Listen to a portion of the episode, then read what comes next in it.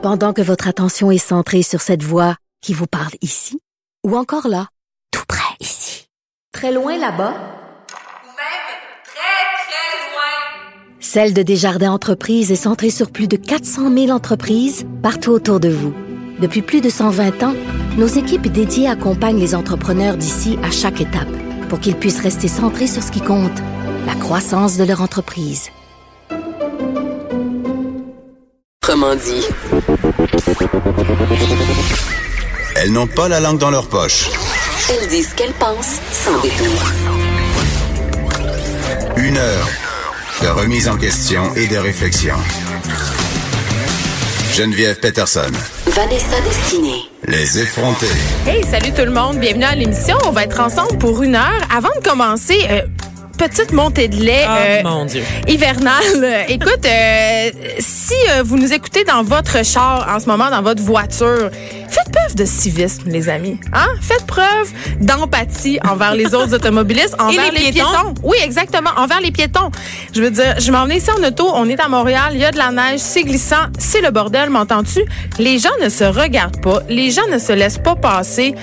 Je veux dire, littéralement, tu vas perdre deux secondes de ta journée si tu laisses passer une autre personne en avant de toi. Donc, c'est vraiment pas la mer à boire. Soyez prudents, soyez prudents, s'il vous plaît. Ça glisse tellement dehors. Là, je vois des gens justement courir pour pogner la lumière pour, pour pouvoir Ouais. tourner, puis ils dérapent. Tu sais, les- honnêtement, les autos là, j'étais dans l'autobus ce matin, Les puis gens on voyait les autos. comme s'ils faisaient, comme c'était l'été. Mais comme des cons vraiment, puis les autos zigzaguent carrément. Les, les autos ne roulent pas en ligne droite en ce moment à Montréal. Donc, cessez de zigzaguer et faites preuve de civisme au volant. On va tous arriver à Noël en même temps. on va tous être en retard de toute façon.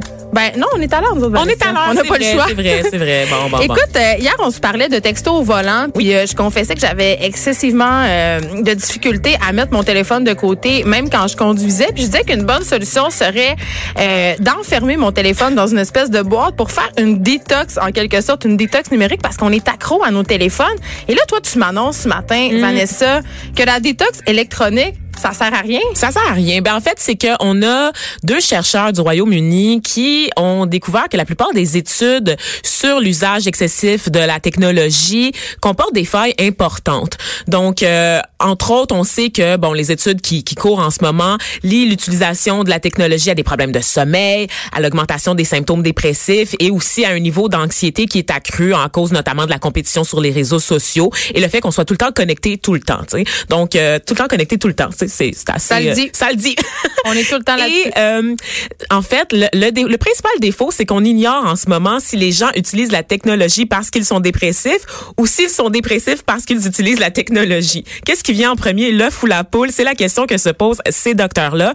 Ou si l'usage de la technologie, souvent, ça va comporter des failles au niveau de l'utilisation. Donc, les, les utilisateurs, c'est pas la même chose de défiler ton fil d'actualité Facebook que d'interagir activement, socialement avec d'autres personnes. Donc, Ouais. c'est pas le même impact Mais en même temps, tu socialises, c'est une forme de socialisation. Mais quand tu es juste là à être Oui, mais sur ton ça fil brise, d'actu- ouais, mais ça brise l'isolement. Moi, c'est tout le temps là mon bémol Oui. avec ces études-là. Je me dis, euh, si je prends l'exemple des femmes en congé de maternité qui se trouvent vraiment isolées, tu sais, les groupes de mères, les groupes Facebook de parents euh, représentent littéralement un espace de socialisation pour ces femmes-là ou ces hommes-là qui sont chez eux pognés avec leurs enfants. Tu sais, fait que ça n'a pas juste du mauvais là. Mais exactement, et c'est ce qu'ils disent d'ailleurs, parce que certaines études ont découvert que de- le fait de se retirer des réseaux sociaux au complet peut avoir des conséquences négatives telles que genre une satisfaction inférieure au quotidien. Hey, un mot incroyable. Un faux mot, le faux mot, c'est le fear of missing out. Ouais. Donc, c'est l'impression de passer à côté de quelque chose, que ce soit d'une activité ou de rencontre avec des gens. Euh, ça peut provoquer de l'ennui, un sentiment de pression sociale encore plus important, en fait, parce qu'on est, on est écarté de tout ce qui se passe, on n'est pas au courant. Oui, on a l'impression d'être largué. communauté. Exactement. Et la peur même. Et il y a aussi, il y a peu de preuves qui viennent appuyer l'idée que ces cures de désintox-là numériques sont bénéfiques dans le sens que rien démontre que le fait de déposer ton téléphone va t'encourager à sortir dehors faire du sport. Là. Tu vas, tu vas peut-être compenser en faisant autre chose de moins productif, comme par exemple écouter la télévision, ce que les gens faisaient aussi Ben, de manière on- très, très excessive. On déshabille Paul pour habiller Jean un peu avec la télé et les médias sociaux. C'est une expression. Oui, mais tu sais, je me dis, la- moi, le seul côté négatif que je vois, puis vraiment, vraiment, euh, le truc avec lequel j'ai beaucoup de difficultés quant à notre dépendance au téléphone intelligent, c'est notre capacité d'attention. On en parlait Mhm. souvent. Moi, je suis plus capable de rien faire sans checker mon téléphone. J'anime cette émission en regardant mon téléphone des fois.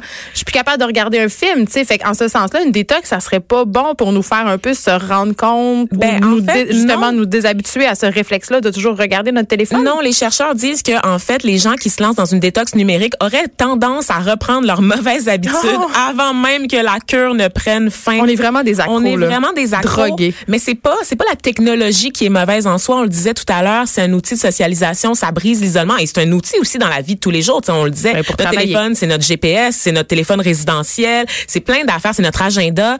Euh, c'est pas la technologie qui est mauvaise en, en soi, c'est la culture dans laquelle on baigne en ce moment qui fait que tout passe par là. Mais la technologie, ça peut être un outil formidable. Et donc, ces chercheurs-là essayent de mettre un bémol sur toutes les études qu'on voit là, qui, qui, dit, qui parlent des effets nocifs. démonise un peu le téléphone. Oui, c'est ça, sur la concentration des choses comme ça. Ils disent, attendons, attendons, parce qu'on n'a pas non plus d'études qui, évaluent, qui évaluent sérieusement les effets bénéfiques de la technologie Oui, sur la aussi, on n'a santé. pas d'études à très long terme, puisque l'avènement du téléphone intelligent, ça date pas non plus d'il y a 50 ans. Exactement. Donc, tout se passe très vite et les téléphones, les appareils sont de plus en plus performants, mais tout ça, c'est comme en 10 ans. Je Ouais. dire, en 2008, le iPhone, non, c'est pas le iPhone, mais c'était comme en 2004, je pense, que le premier iPhone sortait ou quelque chose comme ça. Donc, tout ça s'est fait en moins de 20 ans, effectivement. Donc, ce boom-là technologique. Là. Puis quand même, euh, c'est un élément qui est, tu sais, je veux dire, on a bien beau dire que oui, on est accro, qu'on regarde tout le temps ça, que dans les soupers d'amis, il y a des gens qui sont rivés sur leur téléphone puis qui vivent pas le moment présent. N'empêche que sans le téléphone intelligent, euh, il y aurait moins de télétravail. Les, ça facilite beaucoup l'existence. sais. Donc euh, moi, je, les gens qui, dé- moi les gens qui démonisent le téléphone, c'est 2007. euh, on, on me chuchote à l'oreille que c'est 2007 l'avènement du, du iPhone. Ah, euh, 2007, Vanessa. parfait. Jésus, euh, Jésus vient de me dire ça dans mon oreillette. SPKP qui te murmure à l'oreille? Non, Non, ah, on n'a pas ce, ce type de relation-là. Ah, mais, mais voilà. On Donc, euh, moi, je suis un peu contente ce matin parce que je me cherchais beaucoup de raisons pour continuer à avoir mon téléphone Moi aussi. intelligent greffé. euh, D'ailleurs, je viens de recevoir un message. toi, Geneviève. Est-ce que c'est ton père? Non. non. Hey, je t'amène du côté des États-Unis, euh, Vanessa. On parle beaucoup euh, de poids aux effrontés, d'acceptation de soi, aussi de nos complexes. Du fait que je suis bacasse. Oui, mais du fait que, que, que j'ai des problèmes de dysmorphie puis que je m'entraîne beaucoup pour essayer de pallier à ça. j'ai vu un truc passer. euh, tu connais la chanteuse Baby Rex, hein? Baby Rexa, je pourrais pas te nommer une chanson de Baby Rexa. Moi non plus parce qu'on est on est vraiment pas dans le coup, mais, Mais la pop anglaise aussi, faut dire, elle est, elle, elle est, elle est anglaise, Oui, elle vient exactement. du UK, Ouais. donc euh, ça fait longtemps que j'écoute plus ça. Là. Depuis euh, la mort d'A- d'Amy Winehouse, je suis passée à autre chose. je comprends. Mais en tout cas, cette chanteuse-là est bien, bien populaire, puis elle est nommée dans plusieurs catégories au prochain Grammys Awards. Ok, et là, on sait que euh, quand tu es nommé, il y a une pléiade de designers qui se bousculent au portillon pour avoir le privilège de te faire une robe parce que tu vas faire le tapis rouge et tu vas être vu par des millions de personnes. Mm. Encore plus si tu fais une prestation sur scène, ce qui risque d'arriver euh, à Baby Rexa puisqu'elle est justement nominée dans quatre catégories. Et là, Euh, je regarde les photos, elle est, elle est voluptueuse. Mais attends, c'est ça. C'est parce que là, euh, elle a fait une sortie parce qu'il y a aucun designer qui veut l'habiller parce qu'elle est jugée trop grosse. Ah, franchement. Et là, attention, là, je vais te dire, euh, euh, c'est une Ben, elle a des grosses foufounes, il faut, il faut le préciser, Ben- mais c'est rien de pire que qu'est-ce qu'on a vu sur Kim Kardashian. Hey, là, honnêtement, là, non, j'aime même pas ça que tu dises qu'elle a des grosses foufounes. C'est une taille 40, OK? Oh, c'est la taille que je porte? Exactement. Ça veut dire que personne n'accepterait de m'habiller Ben- si j'allais à un gala, si j'allais au Grammy. Je pense que c'est ça que ça veut dire. Ah, tu vois, on l'entend. Ça, c'est Bébé Rexa, là, la voix grave. Non, ça, je pense c'est un monsieur qui chante avec Ah, OK. Les Anglaises, hein? Des voix de cigarettes. elle. Bon. Donc, toujours Je m'endormirai pas là-dessus, mettons. Pour ceux qui savent pas c'est quoi une taille 40, c'est l'équivalent d'un 8 ou d'un 10 en taille canadienne. C'est ce que je porte. Quand on sait que la majorité des Canadiennes font un 12 ans, OK, et quand on sait qu'aux États-Unis, la taille moyenne des femmes se situe plus autour du 44, même au-delà. Donc, un c'est- 14. C'est 68% des femmes américaines qui se situent au-delà du 44. On rappelle que c'est taille plus. Qu'est-ce qu'on envoie comme message aux gens? On leur dit que au-delà de la taille 8 et de la taille 10, tu mérites pas de porter des vêtements de designer, tu mérites pas d'être mise en beauté, tu mérites pas d'être mise en valeur. Donc, euh, c'est quoi, Baby Rexa doit se pointer au Grammys avec une poche de patates sur le dos? Je veux dire, Mais elle a un super beau corps, je comprends pas. Puis même si elle avait pas un beau corps, c'est pas ça la question effectivement. Mais moi, je me suis posé la question. Je me suis demandé, Vanessa, est-ce qu'il y a une raison pratique derrière ça? Est-ce que c'est parce que, dans le fond, les designers qui fournissent des robes euh, aux chanteuses euh, qui sont nominées dans les galas leur fournissent leur taille, euh, leur taille échantillon? Tu sais, tu sais, c'est les tailles qui, euh, qui envoient aux stylistes et aux mannequins. Ils en font tout le temps deux ou trois euh, dans le même modèle là, pour réussir à habiller euh, les personnalités. Donc, si tu rentres pas dans les tailles échantillons, c'est un 0 ou un 2 ou un 4, là, puis c'est rarement Ah, un ouais. 4. C'est rarement un Des 4. tailles d'enfant donc. Ben moi je porte un 4 mais c'est Ah très ouais, c'est un 4 ou un 6 mais il faut que ça la soit limite. faut que ça soit un grand 4. Ben je chante les deux. Puis euh, pour vrai, c'est- quand même très petit puis les tailles échantillons c'est plus souvent 2 que 4. Puis je me demande est-ce que c'est pour des raisons financières? Mais en même temps ça se- j'essaie de leur trouver des Mais non, mais on excuses. est capable d'habiller Adèle. Tu ne pourras pas croire qu'on est capable, on n'est pas capable d'habiller euh, bébé Rexa. Non, je comprends, mais je me dis, j'essaie de leur trouver une excuse pour me dire que c'était pas des affreuses non, non, personnes. on va pas excuser l'industrie de la mode mais matin, non, mais parce que le, le, le- ce que ça génère comme visibilité puis comme profit pour une marque de voir euh, une de ses créations portée dans un événement comme ça, c'est absolument incroyable. Ben oui. C'est une des meilleures publicités. On sait que maintenant les compagnies misent beaucoup sur justement les influenceurs, les vedettes pour porter leur création et faire la promotion de leurs ça. produits. Et maintenant, le tapis rouge, c'est pas juste à la télé, à E.T. Non, non, Entertainment partout. Tonight, c'est aussi sur les réseaux sociaux. On voit souvent les stars Mhm. publier des vidéos complètes, en fait, de leur mise en beauté pour les galas. Ça passe par le maquillage, le petit spa, tout ça. Donc, euh, Baby Rexa, justement, a réagi, elle a fait une vidéo pour dire qu'elle et son gros popotin allaient quand même se pointer aux Grammys et qu'ils seraient très bien habillés. Ils seraient très bien habillés. Il y a des designers qui se sont proposés, justement, euh, pour lui faire une tenue. Donc, on va suivre ça, puis j'ai bien hâte de voir euh, J'espère que comment... ça va être beau parce que là, Ben, si d'après laid, on va être mal à l'aise. Ben, en même temps, Vanessa, euh, on doit être honnête, on trouve pas grand-chose beau. Bon. Euh, on parle justement de poids. Euh, le guide alimentaire canadien, on s'en sort pas. Hein, Oh, Ça- c'est mon sorti Dieu. hier, le nouveau-. J'aime ça quand tu dis ça. Euh, le, le- puis le gros débat autour du guide, du nouveau guide alimentaire, en fait, c'est euh, l'angle économique. C'est-à-dire Ah. qu'il y a des gens qui se sont, euh, qui se sont, ben, enfin, inquiétés du coût d'une telle assiette parce que ça fait la promotion évidemment des fruits et des légumes et c'est connu, les fruits et les légumes, c'est cher. Mais moi, ça, ça me fait sortir Non, de mes gonds. c'est pas vrai, ça. Moi, ça me fait capoter, OK? Parce que c'est une fausse croyance. C'est pas vrai que acheter des fruits et des légumes, c'est plus cher qu'acheter des pizzas pochettes puis des produits préparés.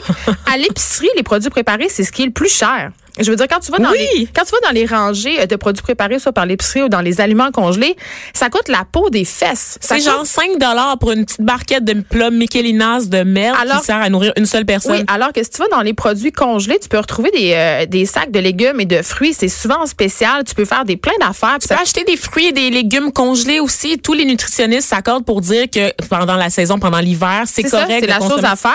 C'est Et puis, euh, apprenons à cuisiner, gang, aussi, hein, parce que, je veux dire, faire des repas aux lentilles, euh, faire de la cuisine indienne, qui est une des, cu- des cuisines les plus les plus moins chères au monde, les plus moins chères, la moins chère au monde et les, les plus euh, la plus végétarienne, pardon. Tu sais, je veux dire, ça coûte pas grand chose là, faire un dalle aux lentilles, faire un carré de légumes avec des légumes qui sont moins beaux, parce que maintenant il y a ça dans plusieurs Oui. épiceries. T'as les légumes un petit peu euh, qui sont qui rencontrent pas les, critères de beauté, ouais, les légumes moches littéralement dans un étalage, tu peux acheter des légumes moins chers. Fait que, un moment donné, il faut se donner les moyens de le faire. Puis c'est sûr que c'est une question de privilège. C'est sûr que quand tu viens dans un milieu euh, moins favorisé où la cuisine n'est pas mise en valeur, où tout simplement tu pas les ressources, euh, c'est moins c'est moins facile. C'est pas nécessairement quoi faire avec des têtes de violon, mettons. tu sais. Exactement, mais je pense qu'au-delà des têtes de violon, il y a plein de légumes congelés, puis ça commence dans nos écoles. Si on éduque les enfants à cuisiner, à utiliser des légumes, des fruits congelés, à faire des recettes végétariennes qui sont vraiment, vraiment moins chères, des recettes au tofu, mais ça va devenir des adultes, des parents qui sont conscientisés puis qui cuisinent avec des fruits et légumes. faut s'enlever de la tête, une fois pour toutes, que manger des fruits et des légumes, ça coûte plus cher que d'acheter des côtes levées.